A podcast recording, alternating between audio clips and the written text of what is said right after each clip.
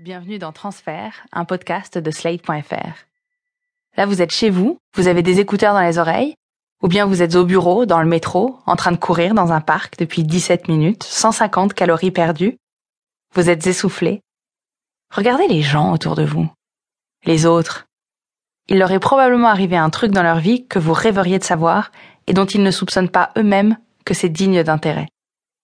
Un accident qui a changé leur existence, une dispute à laquelle ils repensent chaque jour depuis 20 ans, une histoire d'amour secrète qui avait pour décor des toilettes publiques, un truc qui ressemble à ce que vous avez vécu, ce que vous rêvez de vivre ou ce que vous redoutez.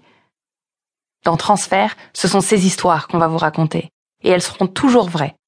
Je m'appelle Charlotte Pudlowski et je vous présenterai un nouveau récit à chaque épisode. Celui d'aujourd'hui appartient à un homme qu'on appellera Nicolas, parce qu'il ne veut pas qu'on donne son nom. C'est un secret de famille, mais surtout un secret de parents.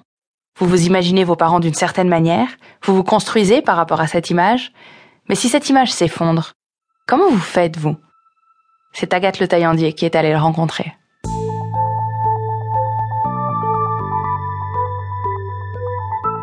J'ai compris quand j'ai eu une trentaine d'années que donc ben, j'avais grandi dans une famille avec un secret.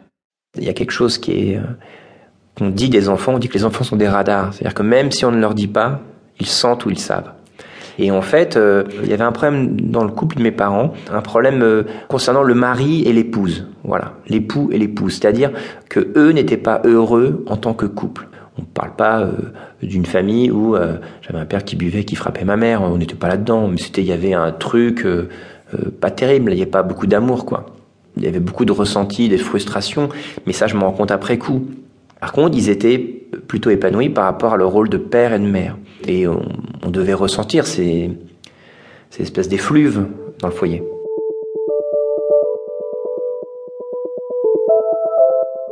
Et en fait, euh, quand j'étais ado, justement, j'ai eu des problèmes de croissance qui sont liés à, tout ça, en fait. Et entre l'âge de 13 et 18 ans, j'ai plus grandi du tout. Normalement, à l'âge où on fait sa puberté, euh, moi, il se passait rien.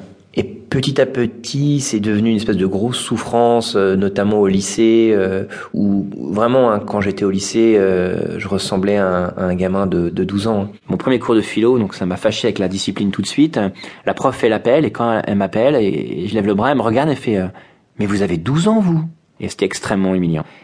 J'étais très inquiet, ça me, ça me, faisait beaucoup de peine, et mes parents voulaient vraiment m'aider là-dessus, et on est, on est allé même à Paris faire des tests euh, dans un hôpital, euh, l'hôpital Trousseau, je crois, l'hôpital pour les enfants.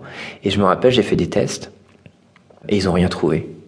Je me rappelle aussi d'un truc extrêmement humiliant, c'est quand ils, ils, vous regardent les testicules en fait. Et que, je me rappelle, l'infirmière prend le carnet et marque pas de signe de puberté. C'est tellement dur en fait. Pour un petit garçon à ce moment-là, alors qu'il sait que c'est pas normal, c'est comme si on lui refusait de devenir un homme en fait. C'est des choses un peu comme ça. Et c'est marrant parce que des années plus tard, euh, enfin maintenant aujourd'hui, je sais pourquoi je grandissais plus. J'étais en séance de psy et, euh, je parle de ça. J'allais voir un psy pour la première fois, je parle de ça. Et la psy me dit, mais vous pensez que ça pouvait être un, blocage psychologique? Et je lui dis, ah bah non, non, pas du tout, parce qu'on a fait des tests et on n'a rien trouvé. Et elle me regarde comme ça, sans rien dire, et je me dis, oh, merde, merde, j'ai bloqué ma croissance, c'est ça. Et en fait, euh, il s'avère que j'ai bloqué ma croissance. Et j'ai vraiment, vraiment grandi et changé physiquement le jour où je suis parti de chez mes parents. Donc clairement, il y avait quelque chose de lié à ma famille. Je pense qu'en stoppant ma croissance, je les, comment dire, je les, je les assure d'être des parents pour qu'ils soient confortés dans le rôle de père et de mère parce que c'est tout ce qu'ils avaient en fait. Vu qu'en tant que couple, leur couple était une illusion, était un mensonge. Je me rappelle même une fois être allé acheter, euh, c'était horrible. J'adorais les jouets en fait. J'étais acheter un jouet alors j'avais 13 ans. Normalement à cet âge-là, on n'est plus tellement là-dedans. Et je me rappelle que à la caisse quand on m'a dit ouais c'est pour offrir, j'ai fait oui. Et ils l'ont emballé. Alors que c'était pour moi.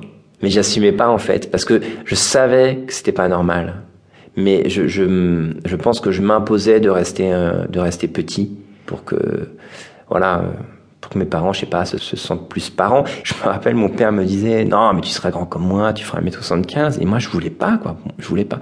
Moi en fait je, je il y avait ce, ce symbole du mètre 80 le, le mètre 80 c'est un peu un terme on dit ouais les grands blonds d'un mètre 80 et sans que ce soit non plus une taille énorme euh, ben aujourd'hui je fais 1m81 comme si j'avais fait, non, je vais pas m'arrêter là, je vais pousser.